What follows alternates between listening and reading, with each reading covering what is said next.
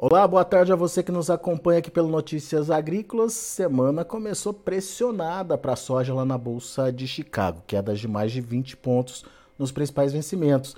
E óbvio que a gente quer entender por quê e principalmente saber que cenários vêm aí pela frente que podem aí é, direcionar os preços da soja. Perguntas para Eduardo Vanin, direto lá da Agriinvest, lá em Curitiba, no Paraná. Bem-vindo, Eduardo. Obrigado por estar aqui com a gente mais uma vez. Um dia negativo, perdas intensas.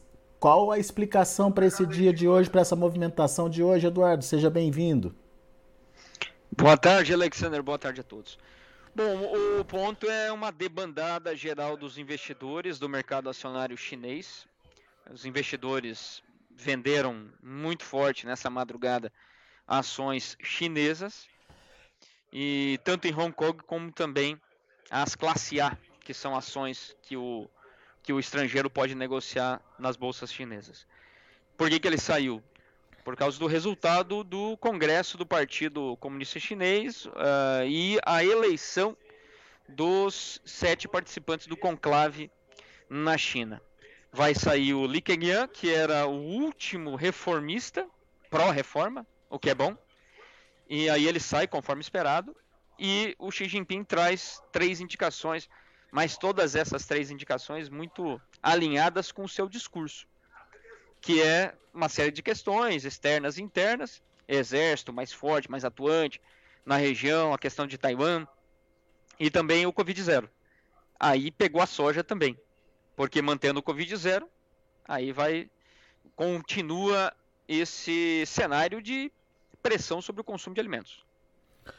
Agora, Eduardo, isso é uma leitura pontual, imediata do mercado, ou isso pode trazer é, mais pressão aí para os preços?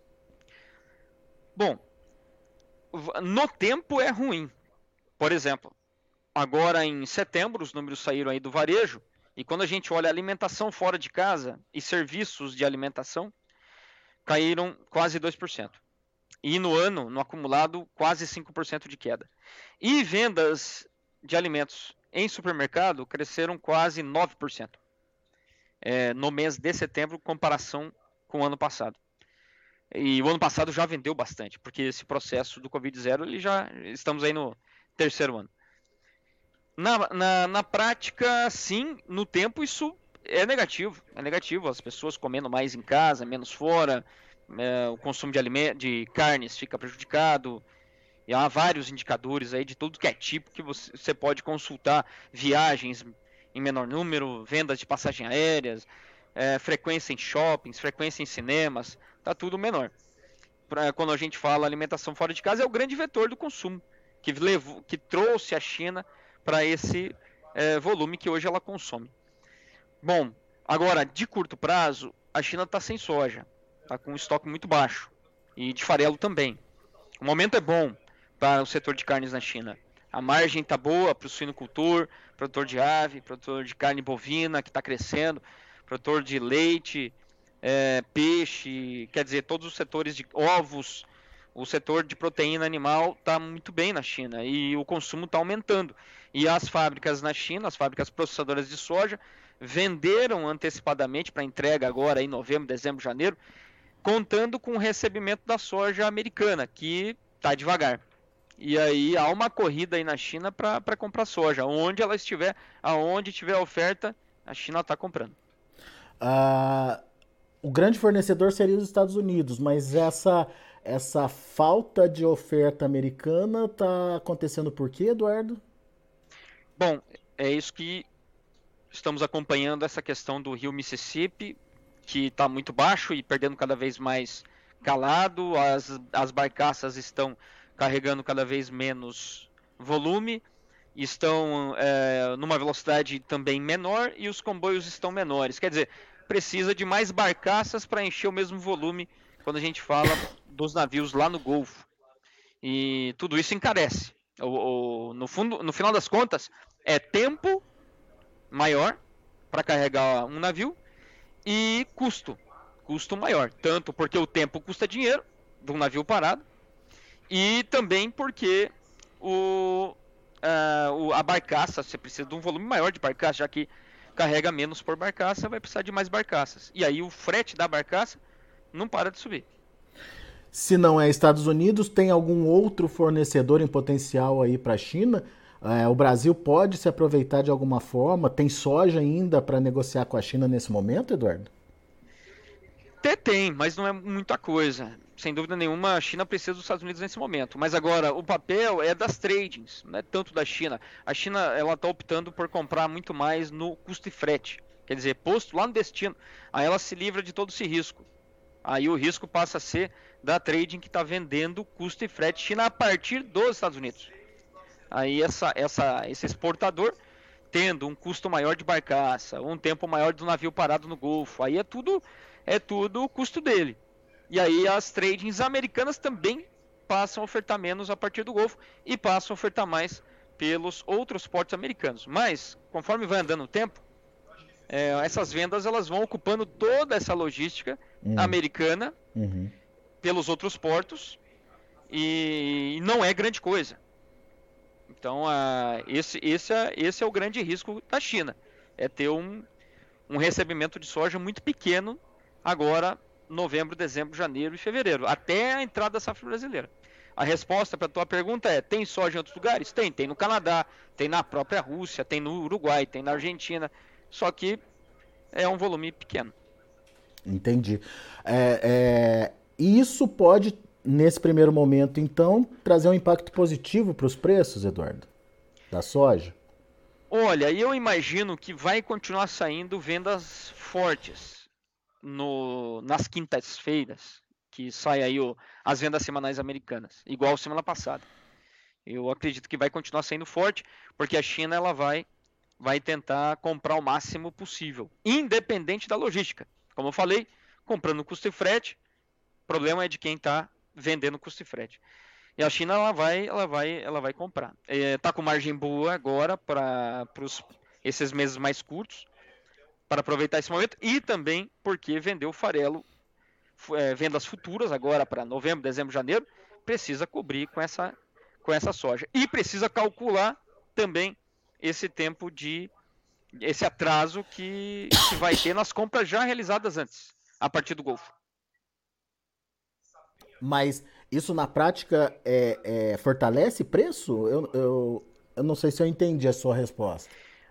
O, na prática, enquanto, enquanto os, o relatório americano de vendas semanais hum. vierem fortes.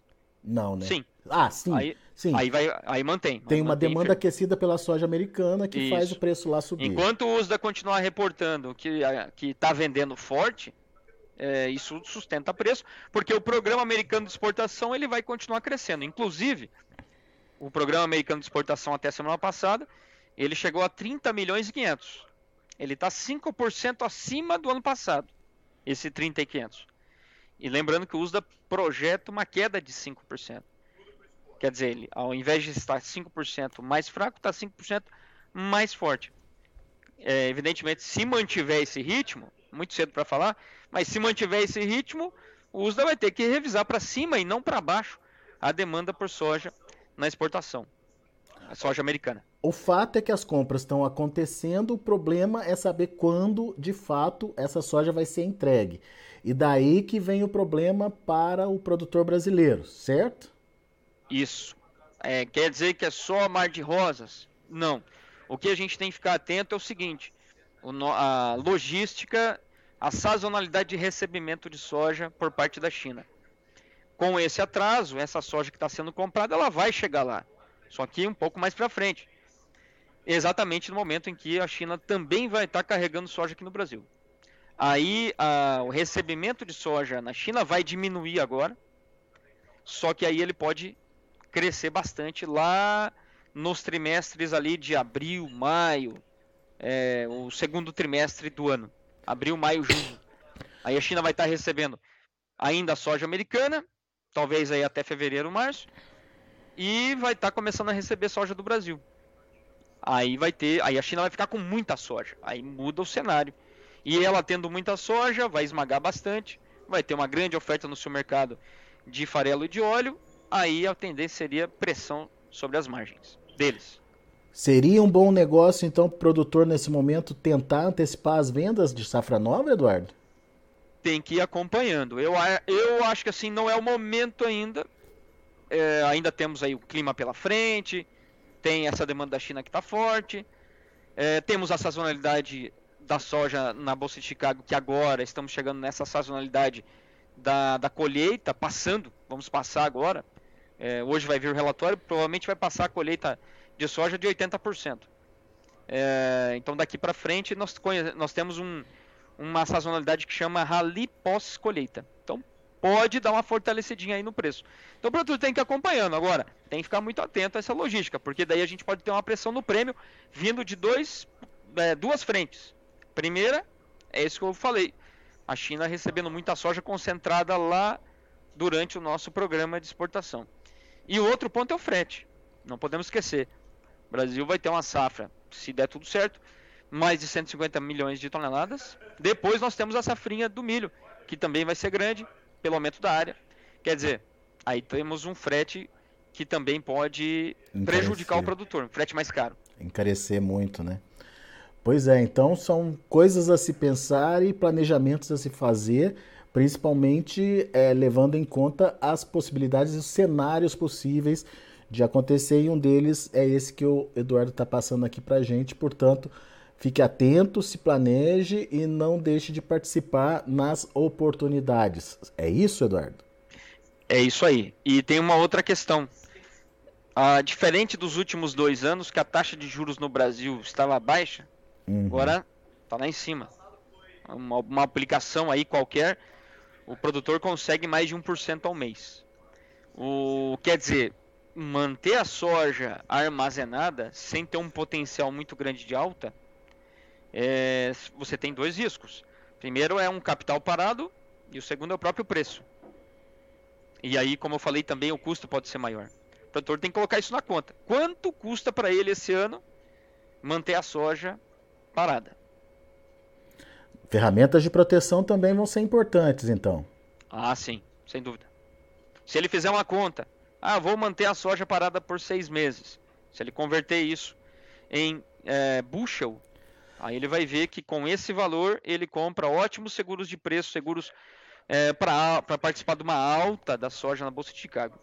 Com esse valor, o, somente o custo econômico, sem falar da armazenagem e quebra técnica. Interessante. Fica então aí para você, produtor, pensar nisso tudo que o Eduardo está falando é importante que você é, entenda as possibilidades para não ficar com o mico aí no, no, ombro na hora que o problema chegar. Então, uh, são cenários, obviamente, né? Tudo pode mudar. A gente sabe que as coisas acontecem num dinamismo grande no mercado, mas são cenários possíveis aí de acontecer e o Eduardo está fazendo esse alerta para você nesse momento.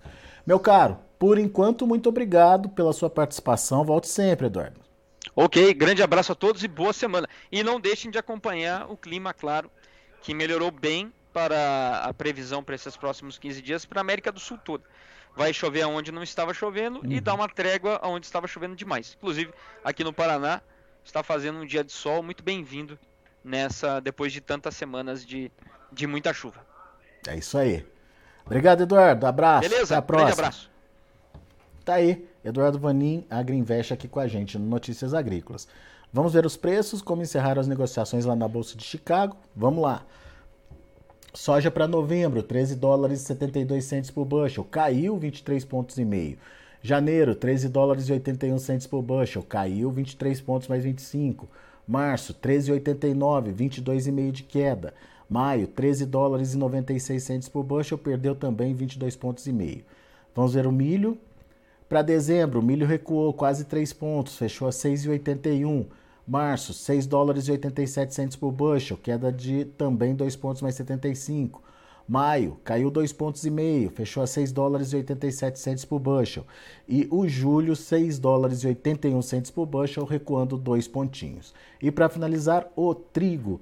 Trigo também caindo bem lá em Chicago, perdendo 12 pontos no dezembro, fechando a 8,38.